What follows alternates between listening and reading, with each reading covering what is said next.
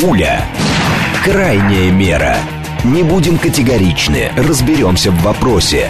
Знание – наше оружие. Лучшие в своем деле эксперты объясняют, к чему ведут последние события. Револьвер. Программа предназначена для лиц старше 16 лет.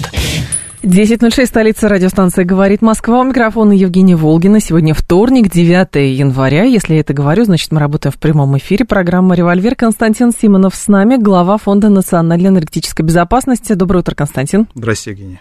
Наши координаты 7373948, телефон, смски плюс 7925 8888948, телеграмм для ваших сообщений «Говорит Москобот». Смотреть можно, в частности, в YouTube-канале «Говорит Москва». Стрим там начался, поэтому, пожалуйста, подключайтесь. И начнем мы с чего? С коммунальных аварий начнем, потому что э, в ряде э, районов Московской области люди мерзли, откровенно, не на улице, а в своих квартирах, потому что очень много было отключений. В некоторых районах люди даже Новый год и последующие праздники встречали с холодными батареями. Сегодня стало известно, что, в частности, уголовное дело возбуждено в Подольске по факту превышения должностных полномочий. Задержан замглавы администрации округа, также задержан начальник котельной гендиректор ЗАО «Климовский» специализированный патрон авиационный завод, к которому относилась эта котельная. Но здесь важно сейчас даже понимать не кто конкретно задержан, а почему, в принципе, это произошло настолько массово. Правильно ли я понимаю, что все-таки копать нужно от э, того, что очень серьезная застройка в Московской области, и как ни крути, дома-то строятся, врезки в сети происходят, а котельные не рассчитаны были на такой объем работы. Ну, еще раз всех радиослушателей приветствую, поздравляю с новым трудовым годом, который э, сегодня наступил. Ну, мы действительно темы электроэнергетики касаемся редко в наших передачах, и сейчас такой повод, что, мне кажется, можно и поговорить и о тех моментах, о, о чем вы сказали, э, справедливо с точки зрения э, роста спроса на электроэнергию, вот кон- конкретно в сегментах новой застройки, но на самом деле тема-то Э, глубже. Почему? Потому что тема глубже. Такая масштабная авария в нашем регионе, в московском, на самом деле не происходила очень давно. По большому счету можно вспомнить знаменитую аварию в Чагино. Это, извините, аж 2005 да. год, который, я думаю, москвичи запомнили надолго, а, ну и не только, кстати, москвичи, потому что аж там до, до Тульской области э, доходили Я помню, у нас в Люберцах тоже не было, да. Тогда. И самое, самое интересное, что, э, ну, мы уже подзабыли, все таки почти 20 лет прошло, э, но тогда именно авария в Чагино стала такой как бы основной информационной причиной ускорения реформы тогда еще существовавшей единой энергосистемы России. Была компания РАО из России, которую возглавлял Анатолий Чубайс. Я понимаю, что сейчас э, Чубайса, когда он стал э, вроде как Мойшей Израилевичем, э, все критикуют, но мне кажется, что я лично имею на это право, потому что как раз все годы, когда обсуждалась реформа электроэнергетики, я выступал ее публичным критиком и говорил о том, что многие вещи, и не, не, не я один, но, к сожалению, серьезная экспертная дискуссия тогда была заменена вот такой жесткой, жесткой пропагандой необходимости как бы срочных изменений, и поэтому я хорошо помню, как авария в Чагино стала именно вот таким грандиозным информационным поводом на тему «посмотрите, что угу. происходит». Если мы еще, как говорили сторонники Анатолия Борисовича, если мы еще затянем, э, электроэнергетику ждет полный коллапс. И вот сейчас, когда уже давно не существует, более 10 лет, как не существует РАО ЕС России – когда эту систему уже реструктуризировали, и Анатолий Борисович Чубайс, я помню, символически продал свое кресло председателя правления этой компании. Вот мы наблюдаем итоги, а я просто напомню, что идея-то заключалась в том, что монопольные компании нам в энергетике не нужны, они нуждаются в расчленении. Почему? Потому что тогда еще в оборот был введен термин крест Чубайса. Крест Чубайса имелось в виду, что это был прогноз как раз того, что у нас э, обвалится генерация, но при этом резко вырастет спрос на электроэнергию. Вот эти две кривые образовывали так называемый крест. Этот термин, кстати, тоже очень активно пропагандировался, и сторонники Чубайса даже книгу написали «Крест Чубайса», то есть это не как бы не тот крест, на котором можно было какие-то действия произвести с авторами реформ, а наоборот, вот некая такая пиаровская конструкция, что попадем сами на этот крест, если мы э, систему не реформируем. И вот теперь мы приходим к прошло, как мы видим, 20 лет, мы вправе подвести какие-то результаты очевидные. Так и что у нас получается? Выходит, что э, никакого как бы колоссального инвестирования в генерацию так и не произошло, потому что мы видим, что системы не справляются. И э, хотя, казалось бы, то есть идея это как раз заключалась в том, что мы делим монопольный сегмент, в генерацию приходят колоссальные частные инвестиции, потому что они рассчитывают как, бы, как раз на рост спроса на их продукт, они вкладывают деньги в генерацию, они ее обновляют. Они лучше работают. Лучше работают. Да. Потом, кстати, напомню, что Анатолий Борисович Чубайс перешел в компанию Роснано, которая стала крупнейшим пропагандистом возобновляемой энергетики. В России это следующий шаг, вполне логично. То есть сначала он говорит, мы расчленили этого монстра, теперь придут инвестиции. Дальше он сказал, придут инвестиции в правильную энергию. Угу. Как бы зачем нам опять, зачем нам все эти архаичные формы топливного баланса? Прекрасное зеленое будущее нас ждет. Роснано крупнейшим было инвестором в проекты, связанные с солнечной и с ветряной э, энергией. Э, то есть это все как бы были вот э, шаг, шаг за шагом, шаг за шагом пропагандировалась новая модель энергетики. Я, конечно, не хочу сказать, что аварии в Климовске связаны с развитием возобновляемой энергетики в, районе Подольска. Нет, конечно, но еще раз повторяю, это вот общая такая была картинка, что мы строим прекрасную энергетику будущего, и, кстати, возобновляемая энергетика, она очень э, органично вписывается в идею демонополизированной э, Экономики. энергетики. Угу. Почему? Потому что как бы крупные формы предполагают действительно большую генерацию там, на газе ли, на угле ли. Но это обычно крупные, крупные станции. А малые формы как раз предполагают демонополизацию, как бы, да, такое локальное производство. Отсюда вот эти все смарт-гриды и прочие, прочие. Но идеи. если даже речь идет о малом бизнесе, я прошу прощения, или о малых формах, а вот, э, значит, э, этого бизнеса, здесь же все равно от сверхприбыли мы никуда не уйдем. Потому что все равно придуманы всяческие лайфхаки, чтобы как бы поделить, но при этом вложиться минимально и продолжать с этого получать довольно серьезные деньги. Это тоже одна из, действительно, одна из э, проблем, связанных с тем, что как бы если действительно государство не будет внимательно наблюдать как за, мелким, за мелким э, бизнесом, ну там на самом деле, еще раз повторяю, массового прихода-то мелкого бизнеса э, так и не произошло в этот сегмент. Ну и в целом, понимаете, то есть еще раз повторяю, нам, нам рисовали картину, что придут колоссальные деньги, появится новая надежная система, Э, у нас будет введено огромное количество новой мощности. В результате что мы наблюдаем? Мы наблюдаем дефицит э, инвестиций по-прежнему, мы наблюдаем выбытие мощностей, которые не справляются с пиковой нагрузкой. Ну, понятно, что в период холодов резко возросла нагрузка на электросети. Почему? Ну, потому что, понятно, соответственно, не справились котельные, с, э, по идее, надо было увеличивать температуру в батареях, как бы выросла нагрузка на котельные, они не справились, многие стали подключать э, электрические печки, возник пиковый спрос, соответственно, все, все начало рассыпаться. Это То означает, что у нас 15. дефицит, дефицит возникает в генерации. Естественно, возникает вопрос износа сетей, что там происходит которые остались, кстати, монопольным видом деятельности, при том, что на самом деле тарифы на электроэнергию у нас регулярно повышаются, то есть вопросов огромное количество. Эти аварии вызывают, и не только вот в контексте местного управления там в Климовске, потому что там тоже, кстати, история с Климовском – как нам объясняет, например, руководство Московской области, что там котельная находилась на территории патронного завода. Котельная оказалась в частных руках. Угу. Когда возникла авария, собственников котельной не нашли, и выяснилось, что они вообще чуть ли там не за границей э, где-то находятся. Как это было? Частное теперь... режимное предприятие. Да, что это за Ну, интересно, конечно, что теперь, э, да, теперь забирают государство вроде как назад эту котельную.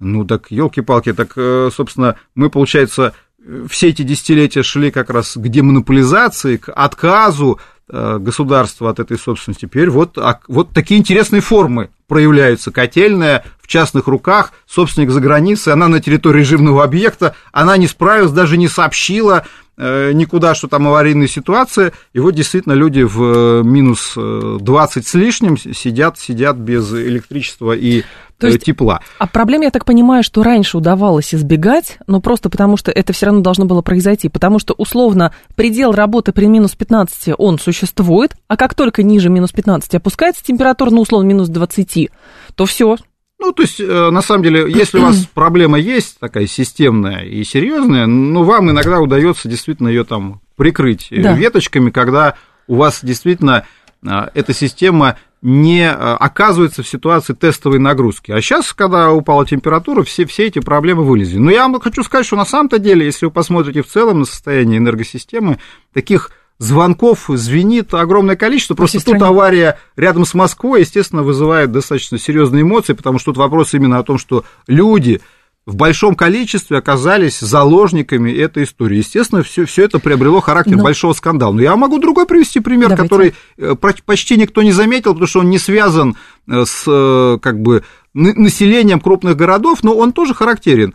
У нас в прошлом году в целом по году на 30% упало, э, упал экспорт электроэнергии в Китай. А осенью в некоторые месяцы, там, например, в ноябре, он падал на 70% год к году. И это не потому, что Китай там, отказывается покупать наше электричество, э, и не потому, что там э, Китай как бы перешел на свою, свою там угольную или солнечную генерацию. Вовсе нет. Оказывается, что на самом деле наши станции на Дальнем Востоке тоже не способны сейчас выдать необходимое количество тока, то есть они просто не способны сгенерировать э, электричество, которое вполне могли бы продать э, в Китай, ну, кстати, по более даже комфортным ценам. Э, то есть у нас мы видим системные проблемы с генерацией даже там, где существует платежеспособный спрос. Вот, это еще один пример. Итак, если посмотрите, таких примеров будет много. И опять же мы возвращаемся к ситуации, это не только там, это и ситуация в коммуналке, кстати, потому что мы видим, э, котельная угу. вылетела. Опять же, это наша как бы история про жилищно-коммунальное хозяйство, наша черная дыра, которой можно там... И мы рассказываем десятилетиями. Но у нас опять же износ, посмотрите цифры, там износ в этом сегменте, он почти 50%. Э, и когда мы копили резервы и все говорили, угу. куда же нам их потратить, давайте мы их там вложим в облигации. Я понимаю, что сейчас это тоже плач по утраченным волосам, потому что эти резервы, как вы знаете, заморожены, вот-вот их украдут официально, я имею в виду те вот 280 миллиардов долларов, но это всегда для меня это была такая ситуация парадоксальная, когда э, у нас одновременно велась дискуссия на тему, Куда же нам потратить 280 миллиардов? И давали цифры, что с половина, угу. э, и, и, износ просто половину составляют э, мощности в коммунальном хозяйстве, а, а мы искали, куда нам деньги ну. разместить, и, и решили, что лучше подальше от страны, потому что в стране вкладывать их, ну, совершенно просто некуда. А если вложить их в коммуналку в ту же, то ее обязательно украдут, разворуют. Ну, такая же была идея. То Почему есть... нельзя вкладывать деньги в инфраструктуру? Потому что все украдут. Но получается, здесь же еще, насколько я понимаю, есть э, определенный слой в поиске этой проблемы, это, ну, например, лоббизм или монополизация строительного сектора, в данном случае, если мы про бытовые проблемы говорим сейчас, Подмосковье, потому что есть э, там стройкомплекс у нас. Соответственно, понятно, девелоперу, наверное, невыгодно вкладываться в то, чтобы там построить, ему вот свечку он поставит 30-этажную, а ему говорят котельную. Не хочу котельную строить, что это за социальное обязательство, ерунда какая. Поэтому что он делает? Он, наверное, договаривается, что в обмен на подключение он вкладывает деньги в модернизацию, например, существующей какой-то условной котельной при патронном заводе, к примеру.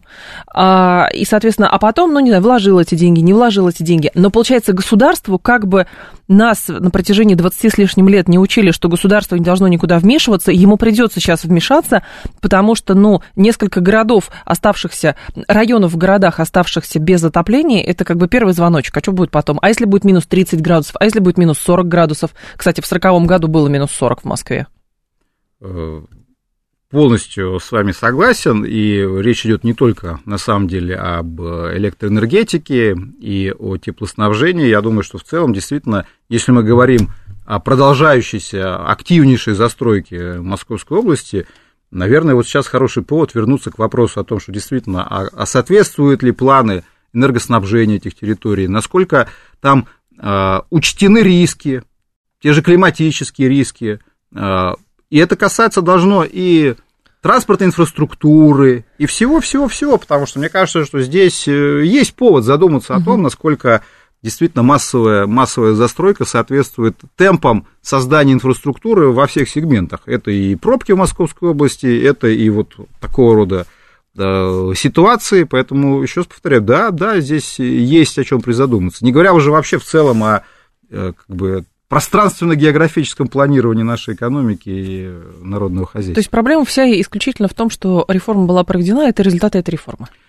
Ну, на самом деле мы с вами, видите, уже и как бы фундаментальные проблемы да. обозначили, и проблемы, связанные действительно с развитием территории. То есть, к сожалению, тут комплексное наслоение фундаментальных старых проблем, связанных с абсолютно, на мой взгляд, неверным угу. подходом к электроэнергетике, абсолютно грубым реформированием, которое привело э, ну, это еще говорю, одно из проявлений этих ошибок. Но и, конечно, здесь есть вот те аспекты локальные, о которых вы справедливо упомянули.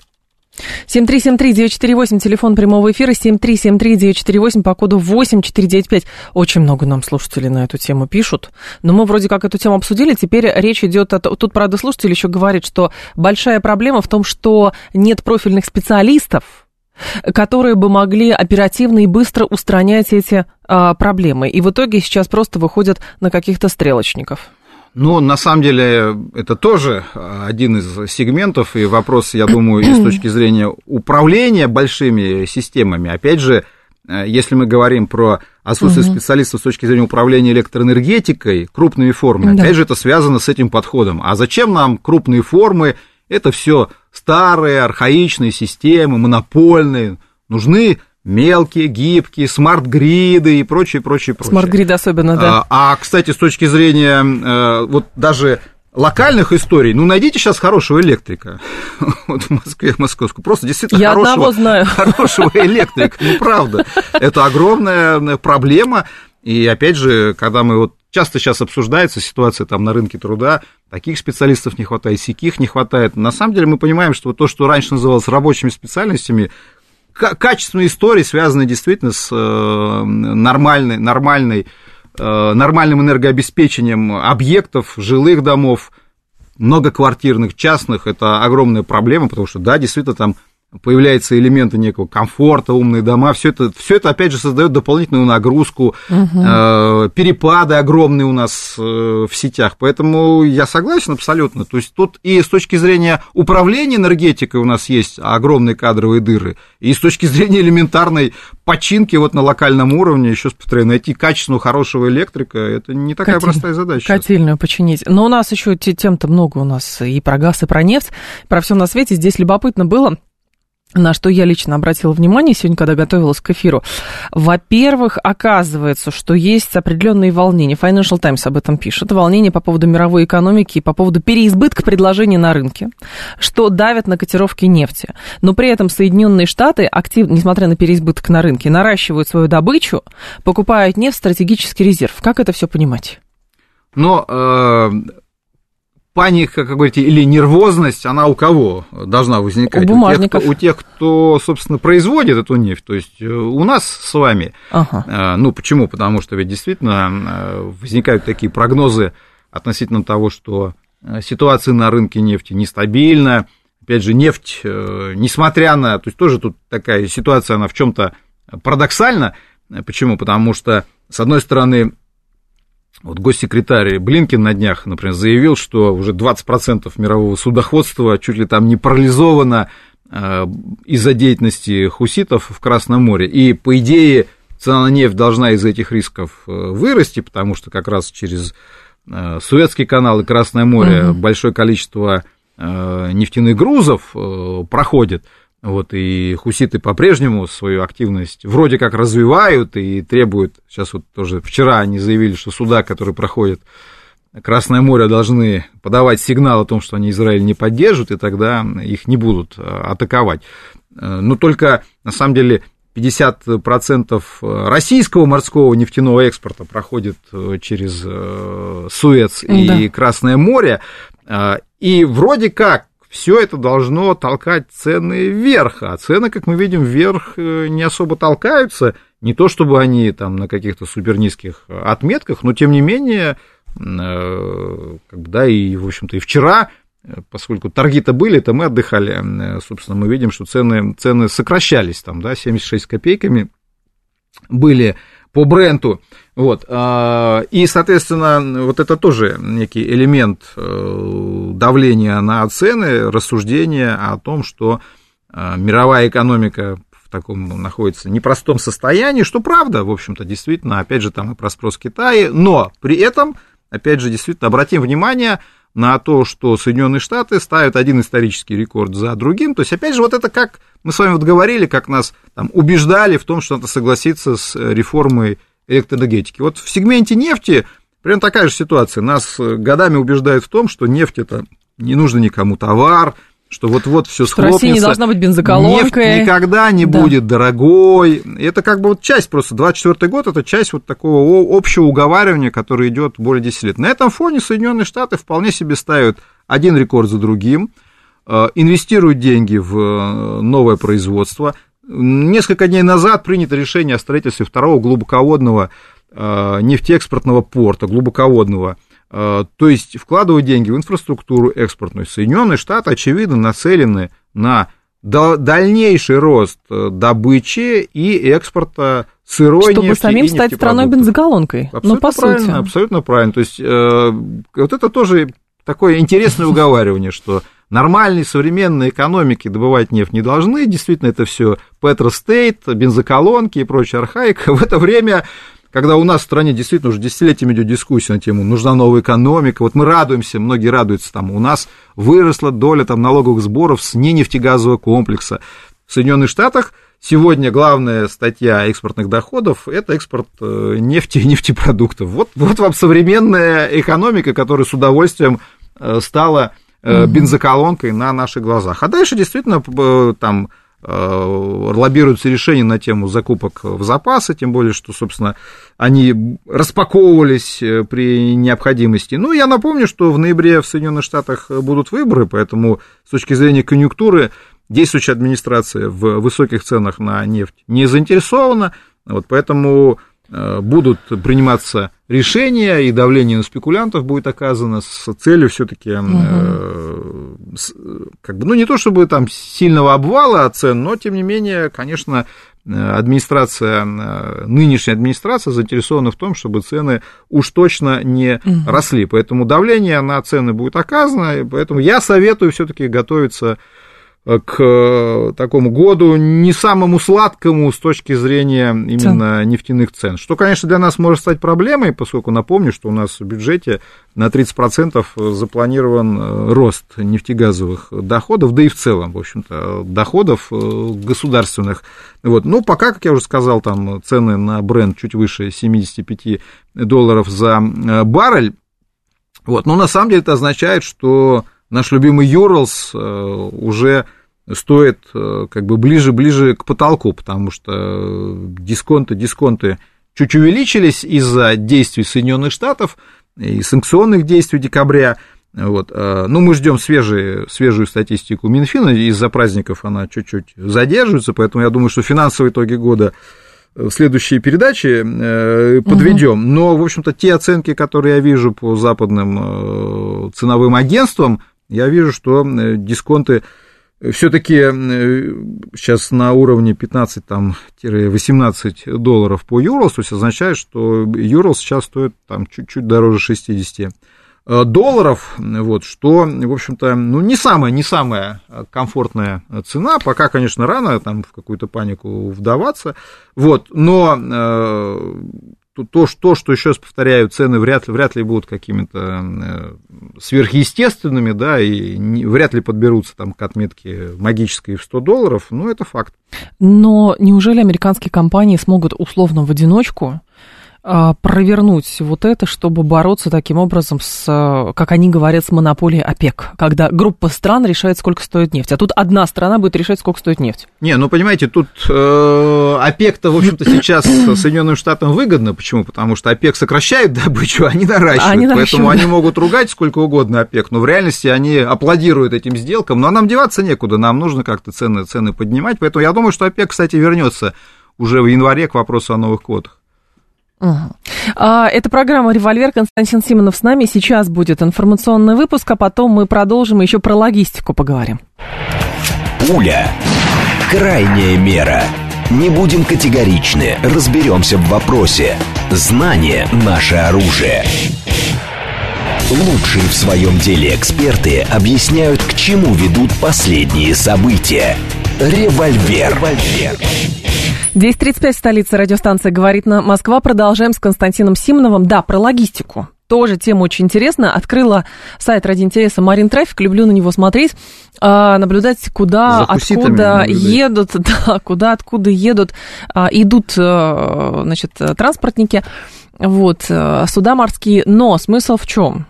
У кого-то было уже такое выражение, что, в общем, тапочники с автоматами Калашникова переиначили вообще всю мировую логистику, потому что действительно через мыс Доброй Надежды сейчас идет а, очень много судов, и, конечно, пробки в Суэцком канале там продолжают сохраняться, там все равно трафик напряженный, но смысл в том, что логистика, конечно, меняется. Дополнительные, насколько я понимаю, там от 2 миллионов долларов вынуждены платить за транспортировку заказчики этих перевозок, но смысл в том, что хуситы действительно все переиначили. Нет, действительно, это правда. Хуситы, э, как опять же вы справедливо заметили, нас откинули, можно сказать, на несколько веков назад с точки зрения географических путей, потому что снова действительно приходится вместо Суэца огибать э, всю Африку. Вот если мы говорим про путь из Европы в Индию и Китай, угу. в азиатские страны, ну и, соответственно, наоборот, вот из Азии в Европу. Так что тут все, все, все вернулось в общем-то, в 18 век. А, но, но, понимаете, что интересно, что пока это не сильно сказалось э, на ценах, о чем мы с вами и говорили до перерыва, и не только на нефтяных ценах. То есть в этом плане пока это не привело к какому-то скачкообразному росту цен на крупные э, биржевые товары. И в этом плане ситуация э, с нефтью угу. она тоже показательная, потому что вы можете прочитать вот опять же, до перерыва я говорил, что нет никаких э, оснований думать о том, что цены взлетят, кроме одного, конечно, если на Ближнем Востоке не начнется крупномасштабный военный конфликт. Но об этом с 7 октября э, говорится, что, как всегда, два сценария. Э, либо события в Палестине действительно превратятся в масштабнейшую военную историю, там, с включением хуситов Ирана, и тогда там э, не только речь пойдет о перекрытии, соответственно, Красного моря, Суэца, э, но и Армузского пролива, то есть там не да. только э, Баб-эль-Мандебский пролив, но и Армузский пролив, через которого идет основная нефть Саудовской Аравии, ну и там катарские СПГ и много чего еще. То есть в этом плане тогда, конечно, если это произойдет, тогда Э, цены там и в 150 долларов не, не покажутся сенсационными, но рынок в это не верит, рынок в это не верит, я думаю, что здесь как раз спекулянты исходят из того тезиса, о котором я сказал, что действующая администрация, для них просто смерти подобно будет рост цен до 100 долларов за баррель, они сделают все, чтобы этого не допустить. И в политическом плане, э, и в экономическом э, плане, и поэтому, собственно, почему, скажем, э, вчера на рынке наблюдалось падение цен. То есть, тут еще раз повторяю, парадоксальная ситуация. Мы открываем новости, а там хуситы, хуситы, атаки, панический Блинкен, вот новости о том, что логистика перестроилась. Э, Европейцы а с другой стороны, залив но, теперь. а с другой стороны, новость о том, что Саудовская Аравия снизила свои отпускные цены на нефть.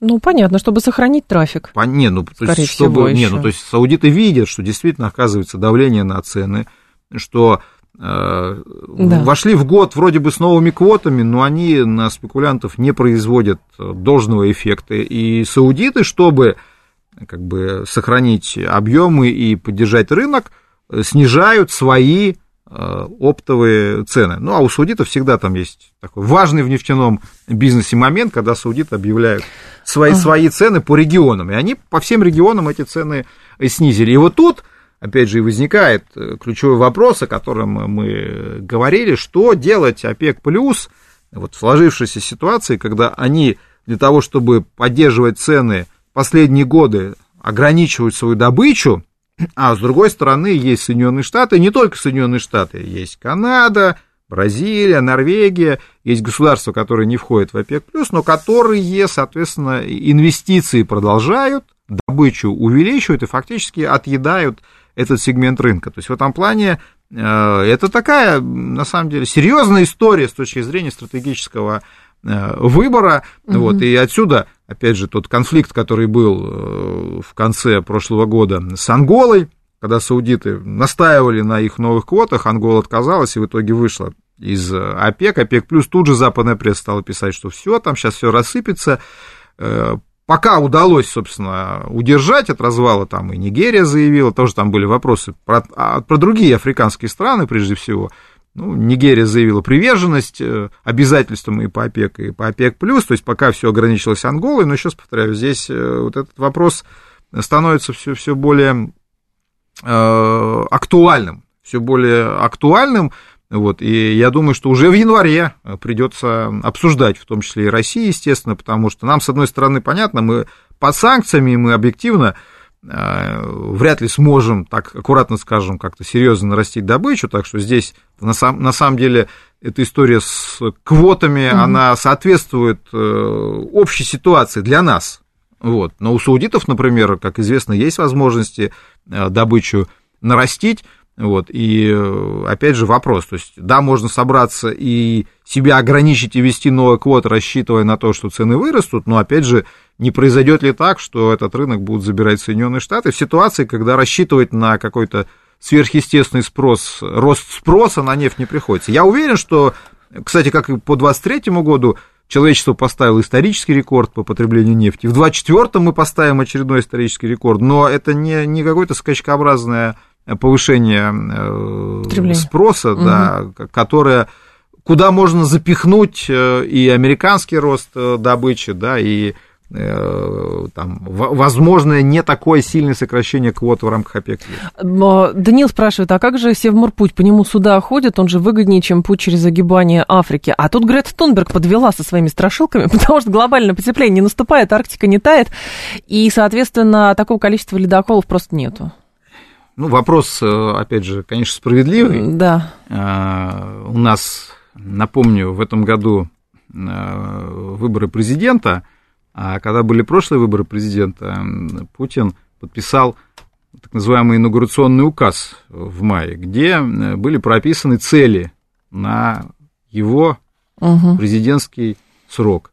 Вот. Там был и Севмурпуть с вполне четкими ориентирами. Можете заглянуть в указ, сколько мы должны были в 2024 году 35 перевести. миллионов, по-моему, там тон, что-то такое было, Почему? да. 80 миллионов 80 план миллионов был, конечно. План 35 был, в прошлом план году, был. Нет, это вы говорите э, цифры перевозки. Да, цифры перевозки, да. Нет, а не сколько реально возится, а план какой был на 2024 год. Угу. У нас план был 80 миллионов э, перевозки. То есть, э, то есть то, что Севморпуть нам может пригодиться, мы понимали давно, еще до санкций, до хуситов и до всего прочего. Но э, вот много раз, кстати, вот вспомните, когда застрял э, контейнеровоз Evergrande на Суэце, тоже как бы говорю, вот, смотрите, Севморпуть. Сейчас тоже, когда хуситы, кстати, я что-то не вижу активности со стороны Росатома как оператора э, пиаровской, потому что когда застревали, все, все говорили, вот, отлично, сейчас все морпут, потому что, конечно, следующий вопрос будет, так подождите, ну, здорово, Симурпуть, а чего тогда? То есть аргументов все больше. Там и э, действительно э, количество дней сократится с точки Сильно. зрения угу. доставки груза. Почему же не возим тогда? И действительно, мы под санкциями, э, там попытки есть, соответственно, ну, внесение в санкционный лист это уже не попытки, а реальность. Угу. И э, тут тоже вопрос возникает, не, не будет ли происходить попыток ареста судов, пока мы этого не видим. Вот, да и цены, опять же, сократились. Но, тем не менее, очевидно, что у нас как бы под боком вроде бы вот такая классная транспортная артерия. Мы, правда, всегда позиционировали себе Мурпуть как такой транзитный путь, то есть его рекламировали и на международной арене активно. Но проблемы, да, вы как бы обозначили одну из основных э, проблем, что Севморпуть э, предполагает и, к сожалению, сохранение действительно э, льдов, причем льдов в ряде мест довольно приличных, в несколько метров, и, соответственно, Плюс береговая значительную, значительную часть, значительную часть года у вас есть необходимость в ледовой проводке, вот, ледокол – это часть истории, потом вам нужны, например, если мы говорим про СПГ, вам нужны э, газовозы, газовозы класса АРК-7, которые больше нигде в мире просто не используются, и их просто негде взять. На рынке надо строить именно под нужды э, Северного потока. А как строить, когда, опять же, нам э, 25 лет рассказывают, что нефтегаз никому не нужен и нужны а новые а современные. Зачем мы сюда? Поэтому у нас и собственных танкеров нет, в Советском Союзе строили. А что же южнокорейцы нет. строят Зачем? газовозы? Да, а южные корейцы Ну, видимо, там они не в курсе, что газовозы никому не нужны. Им-то не рассказали об этом, нам-то рассказали. И мы говорим, а зачем нам судостроение свое? Нам это не нужно. Нам нужны новые отрасли экономики. Это все надо под нож пустить. Ну вот, пожалуйста, теперь действительно вы правильно говорите, что газовозы АРК-7 под проекты те же и Ямал СПГ, и вот новый проект Арктик СПГ, Но два, который вот должен сейчас э, первую отгрузку совершить все-таки в январе, э, новый завод, первая очередь нового завода, э, да, заказ был размещен на корейских верфях, и, собственно, естественно, потом возник вопрос с санкциями, там, и, в общем-то, да, если бы понятно, если бы ДКБ, если бы у нас были свои мощности, если бы мы строили суда, вот, и класса АРК-7, вот, если бы у нас были ледоколы, и если бы, как вы тоже справедливо сказали, была бы у нас портовая инфраструктура, нормальная система связи, и вот если бы у нас все это, все это было, то тогда, наверное, Севморпуть мог стать новым Суэцким э, каналом. Но ну, вот, из... но, возможно, да, но нам, кстати, тоже чиновники, которые за это отвечают, говорят, не волнуйтесь, Всё да, будет... у нас был план 80, мы его и не выполнили на 50%, но 2035 году мы все перевыполним, поэтому пишите там на 35 год тройные планы. Но ну, у нас планов-то много, потому что, Конечно. насколько я помню, а, единственный ин, международный проект, который существует сейчас по развитию а, прибрежной инфраструктуры в, в Северном, в СМП, это совместное какое-то предприятие с Арабскими Эмиратами, они готовы были вкладываться в это дело, об этом Росатом отчитывался. Плюс у нас, насколько я понимаю, есть еще какой-то амбициозный проект по строительству водородного хаба, на минуточку, в Мурманской области, но это все проекты, проекты, проекты. Нет, проектов у нас очень много, у нас много концепций, планов, стратегий, дорожных карт. Э, это у нас все в порядке, у нас законы есть о стратегическом планировании, поэтому главная ценность планирования в самом, видимо, факте э, планирования пока заключается. 7373948, телефон прямого эфира, 7373948.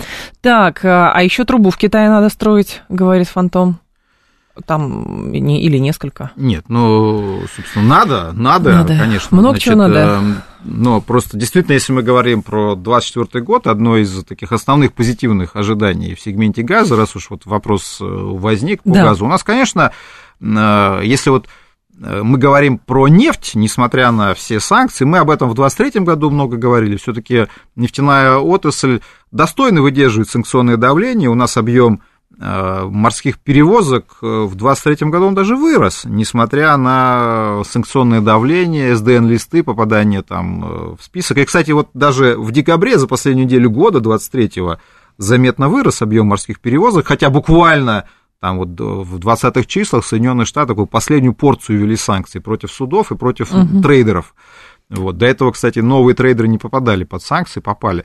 А, и тем не менее, тем не менее, год закончили ударно. А если мы говорим про газ, понятно, у нас тут проблема очевидна. А, ну, по итогам 11, 11 месяцев уже можно такие выводы делать на в целом 23 год. Ну, по моим оценкам, у нас объем экспорта в Европу Э, в 2023 году будет ниже примерно на 120 миллиардов по сравнению с 2021 годом, годом угу. до начала СВО. То есть мы 120 миллиардов потеряли по понятным причинам. Это серьезный объем. Это серьезный объем. И, конечно, контракт с Китаем по силе Сибири-2 на 50 миллиардов кубов для Газпрома является принципиальной э, историей. Поэтому, да, правильно говорит радиослушатель, что трубу надо строить. Но прежде чем строить трубу, надо Э, контракт с Китаем подписать, он нужный, потому что это не только вопрос 50 миллиардов кубов. В общем-то, при строительстве магистрального газопровода можно будет решить и тему газификации Востока, поскольку, напомню, у нас единая система газоснабжения находится только ну, в, в европейской или в западной части России, на Востоке, на Дальнем Востоке, в Восточной Сибири. Этой системы пока нет, ну, собственно, хороший шанс ее создать. Угу. Опять же, поручение, кстати, уже есть там и по газификации Красноярска, и не только, кстати, Красноярска. Есть, опять же, еще один план развития Восточной Сибири, вот, который буквально в октябре правительство подписало. Дорожная карта – а, там, собственно, и про газификацию, и про, про нефть, и газ, электричество тоже много сказано. Многие а, ваши коллеги, ученые, там, энергетики, они, анализируя все, что происходит в последнее время, почему у нас постоянно все сдвигается вправо, приходят к выводу, что так как у нас долгое время весь экспорт энергетический, в принципе, любой, и даже вот эти амбициозные проекты по там, возобновляемым источникам и так далее, все было все равно ориентировано на Европу, то сейчас очень сложно, когда в Европу ничего уже не идет у нас, а очень сложно перестраивать не то что логистику, а просто думать в том направлении, что, соответственно, нужно перестраивать там экспортную систему и более того развивать внутреннюю инфраструктуру, потому что а, ведь внутри же у нас тоже мало газифицированных районов, а, там электросети. А, в сравнении с Китаем, где есть эти сети сверх э, ультравысокого уже напряжения, у нас таких вообще нету. Их нужно строить. То есть понятно, что работы много предстоит, но все было ориентировано исключительно на экспорт, и поэтому теперь сложно понимать, а как двигаться дальше. Ну, я готов частично э, с угу. этим согласиться, э, в том плане, что действительно э, основная ставка, да, я согласен, была на экспорт углеводородов, и причина тоже банальная и понятна. Экспорт углеводородов более прибыльное занятие, прямо да. скажем, да. Вот, и, э, собственно, поэтому, конечно, и с точки зрения газового экспорта, и с точки зрения нефтяного экспорта э, для производителей основным моментом э, был экспорт. Но, собственно, и государство так налоговую систему э, меняло. Мы многократно к этой теме тоже в 2023 году обращались, когда и про цену угу, на топливо угу. говорили. Но вот в 2024 году у нас должна окончательно исчезнуть экспортная пошлина на э, сырую нефть. Это будет завершением так называемого налогового маневра. Это означает, что основные налоги теперь платятся с добычи. А дальше у вас есть как бы альтернатива. Государство само такие правила игры создает. Конечно, альтернатива экспортная, даже сейчас в ситуации санкционных ограничений, все равно она э, дороже. Да, собственно, и государство э, получало хорошие налоговые сборы, соответственно, формировало э, бюджет. Вот в этом плане, конечно, внутренний рынок просто для производителей – он менее интересен был всегда. И это справедливый момент. Просто таких цен на внутреннем рынке угу. они не получат. Да. Вот. Но это тоже же вопрос как раз. Понимаете, вот мы все страна планирования, а вот когда доходит до, до реальных-то вопросов с точки зрения там, планирования, то что-то тут очень много провисаний. Вот у нас, кстати, когда СВО начиналось, Путин сразу провел совещание о ситуации в нефтегазе. Понятно угу. почему, потому что, собственно, от этого зависит бюджет государства в немалой степени. Чего бы там мы ни говорили на тему не нефтегазовых доходов. Вот и там было поручение к осени 22 года, до 22 года написать энергостратегию до 50 -го года. Опять же, мы можем относиться к этому, как сказать, вот еще один там формальный документ. Но, с другой стороны, было бы интересно посмотреть, как вот в этой ситуации государство видит целеполагание это. Вот с точки зрения того же внутреннего рынка, это тоже один из вопросов, потому что это задача же государства. Потому что, ну, я всегда говорю о том, что энергоноситель – это не только источник денег, безусловно, это и огромное конкурентное преимущество. Конечно. А, потому что, естественно, мы можем использовать эти энергоносители для развития своих собственных э, производств. Но, наверное, это было слишком какой-то сложной э, темой, поэтому, да, более такая простая форма э, отправляем на экспорт, там зарабатываем основные деньги, бюджет наполняем, угу. вот, хотя, конечно, можно было рассматривать и варианты как бы соединения этих историй. Все-таки у нас э, богатые запасы, только вопрос, опять же, понимаете, когда отрасль с длинным инвестиционным циклом, она тоже должна понимать, да, какие перспективы ее ждут, в том числе и ценовые на внутреннем рынке. Сейчас вот с точки зрения газа э, обратились к внутреннему рынку. Активно идет газификация все-таки, газомоторное топливо как бы более активно э, развивается. Вот. Э, «Газпром» рассчитывает, что он на 30-40 миллиардов увеличит до 30 года потребление газа на внутреннем рынке, прежде всего благодаря этим э, мерам. Но опять же, тут у нас вопрос и э, газохимии, метанола, аммиака, на самом деле, ну, угу. удобрений азотных, да масса чего можно здесь э, вспомнить. Вот опять же, и в этом плане, да, я согласен, что э, с одной стороны внутренний рынок никогда не давал таких денег э, производителям энергоносителей. С другой угу. стороны, опять же, это вопрос их диалога с государством. Государство устанавливает правила игры через налоговую систему, и не только через нее. Поэтому это тоже вопрос. Через ценообразование, например, у нас газ является регулируемой, регулируемой цена на газ. Но вот у нас в 2023 году, например, было принято решение, что а, появился коэффициент в налоге на добычу полезных ископаемых, который привязывает рост цен на газ к сбору налогов. То есть, как бы цены на газ растут, и это автоматически пересчитывается в налоги, которые поступают в бюджет.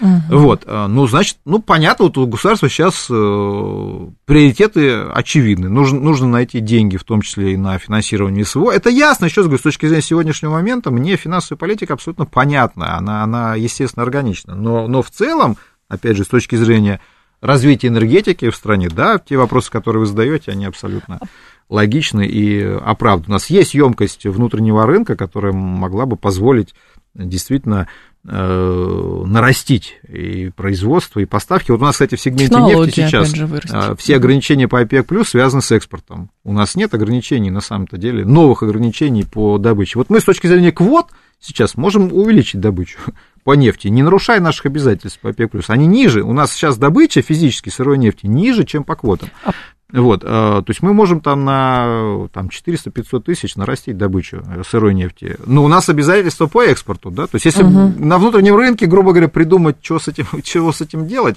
еще раз повторяю, понятно, что здесь это не вопрос там планирования на неделю, то есть это серьезные вещи, которые надо заранее Стратегические. решать. Да.